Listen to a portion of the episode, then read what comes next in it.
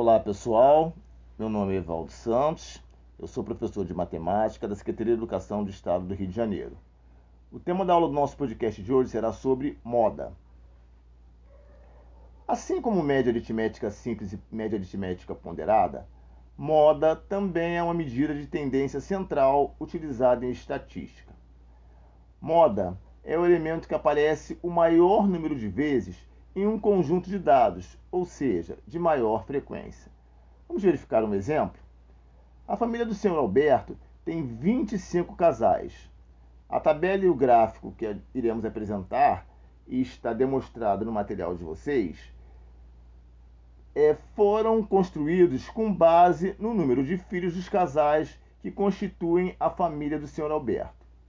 Determine a moda em relação ao número de filhos dos 25 casais da família do Sr. Alberto.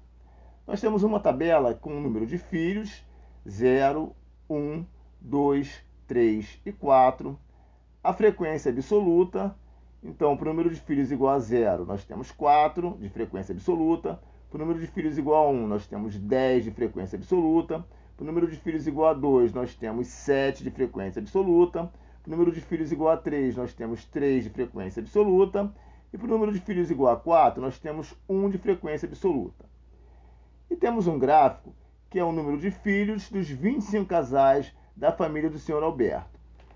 Nós temos no gráfico demonstrado no material de vocês é, exatamente a quantidade do número de filhos com a quantidade de frequência absoluta. Bom, vamos à solução do problema então. A solução seria a seguinte: de acordo com a tabela e o gráfico,